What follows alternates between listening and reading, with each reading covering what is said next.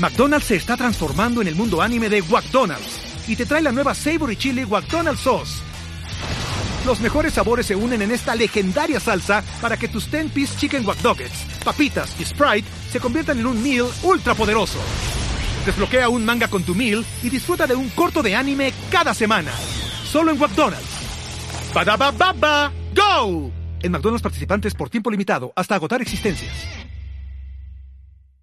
Hola, este es el podcast del grupo de autoayuda de dibujo. Estamos grabando desde House of Bands en la Ciudad de México.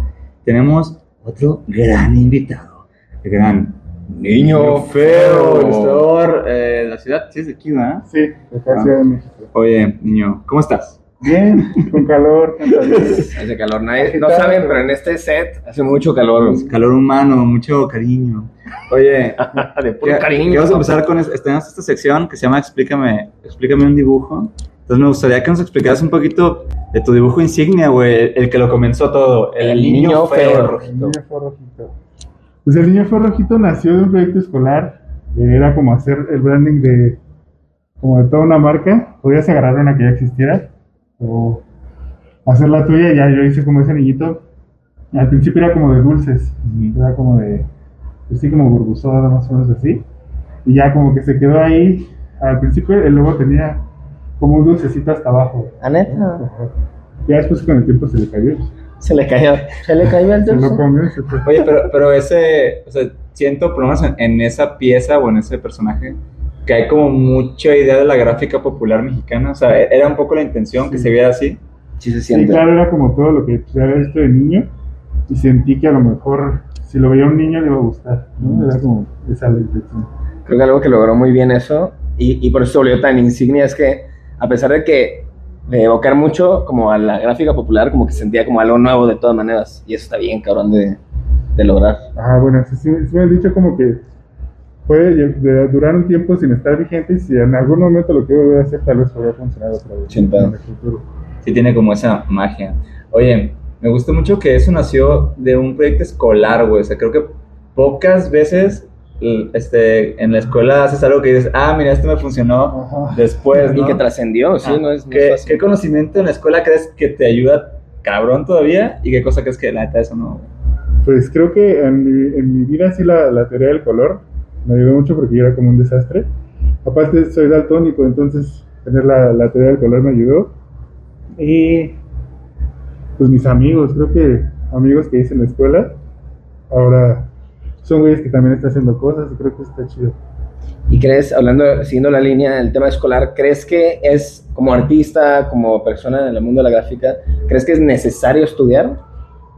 Eh, yo creo que no es necesario, pero sí es como o sea, no tal cual como una formación académica, pero sí si algo te gusta, a lo mejor sí buscar cómo hacerlo más, más, como más chido, más planeado, más pensado, ¿no? Pero aunque hay gente que pues sí, nace ya como con esta madre, pues está chido, Pero si tú no tienes como tanto eso, creo que acercarte como a gente que sabe enseñar, pues está chido. Sí, sí, sí, o sea, como, no importa si es en escuela o no, pero ver de qué manera te haces más pro, ¿no? Y con quién te puede ser más pro. Sí, creo que esa es la intención, como perfeccionar lo que más o menos lo que ya dominas. Claro. Y, fuera del conocimiento de, pues de, gráfica, o sea, veo que tú estás haciendo mucho, pues ya como producto, ¿no? O sea, veo que haces merch, veo que haces juguetes, güey. Sé que tienes, o estás involucrado con un café que se llama Dofi, que está muy chido, los mandamos. Dofi. Vayan. Este, güey, ¿qué cosa has aprendido que no es del mundo de la gráfica que necesitas bien cabrón ahora que estás inmiscuido en tantas otras cosas? Pues mira, yo creo que primero es como dejar de tener miedo, Muchas veces como que piensas, a lo mejor no va a funcionar, ¿no? Pero pues si no sabes hasta que lo haces. Y sí hay muchas veces que, por ejemplo, yo he intentado muchas cosas y no todas salen, güey. Entonces las pocas que han salido pues, son porque sí, pues como que le vi ahí que podía funcionar y chingándole, ¿no? Pues dando con tus amigos, también como, pues como el apoyo de la gente, el apoyo de tus amigos, creo que eso es como algo que ya se ve fuera de la gráfica cuando quieres como tener un proyecto un poquito más grande, ¿no? ¿Y, cómo sabes, güey, a qué apostar? O sea, ¿cómo sabes cuándo es que, ah, mira, creo que debería hacer más, más producto o debería mejor enfocarme en el café? O sea, ¿cómo sabes qué cosas seguirle y cuándo detenerte y decir, güey, creo que eso no va a jalar?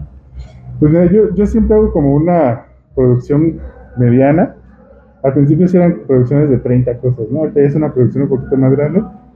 Y más o menos veo como el tiempo en el que sí se está moviendo, ¿no? Y si la gente lo sigue pidiendo, pues lo sigo haciendo.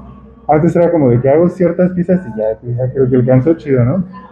Pero ahí es más como, si veo que por acá está yendo bien, pues le empiezo a ir por allá y de repente pues ya te abre otros caminos.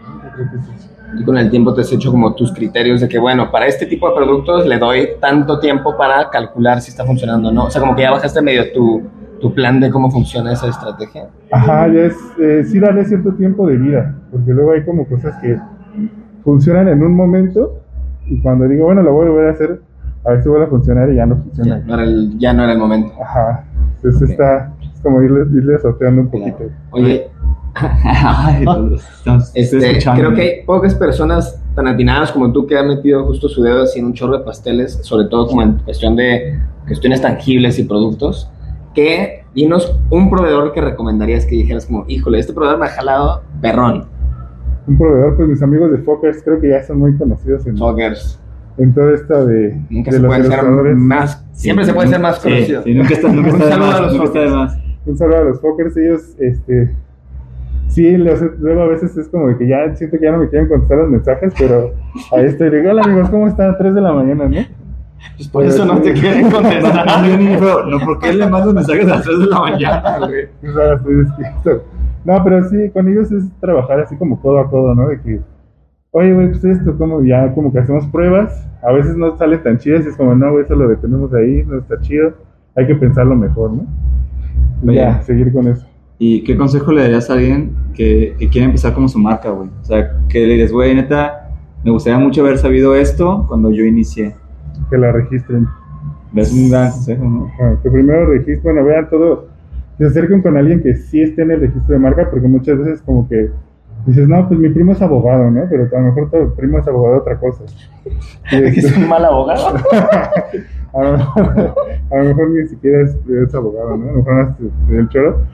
Pero cuando te acercas con alguien de marca, él se hace como la búsqueda, te hace como si coincide con tal, si te pueden meter como una como un reclamo antes de- del, del proceso de registro. Entonces creo que saber como todo lo que conlleva el registro de una marca es, es que me hubiera gustado saber desde antes.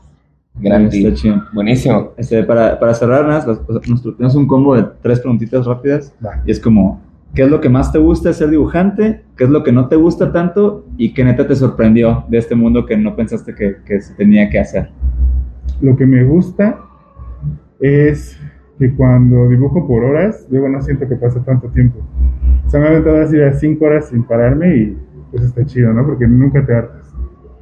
Lo que no me gusta es que luego ya me duele el, el hombro, el brazo, la espalda. Lo que no me gusta es inmediatamente después de lo que sí me gusta. Sí, es Las como, lesiones. es como cuando la cruda, ¿no? La cruda del dibujo es que ya te duele todo el cuerpo. Y algo que no me imaginaba es como que se pudiera vivir realmente de esto. Creo que eso es como un privilegio el que sí realmente le hayas como dado a, ciertas, a ciertos puntos en los que te permitan ahora pues seguir dibujando y vivir de eso, de dibujar. Chingoncísimo. Muchas gracias. Gracias a ustedes.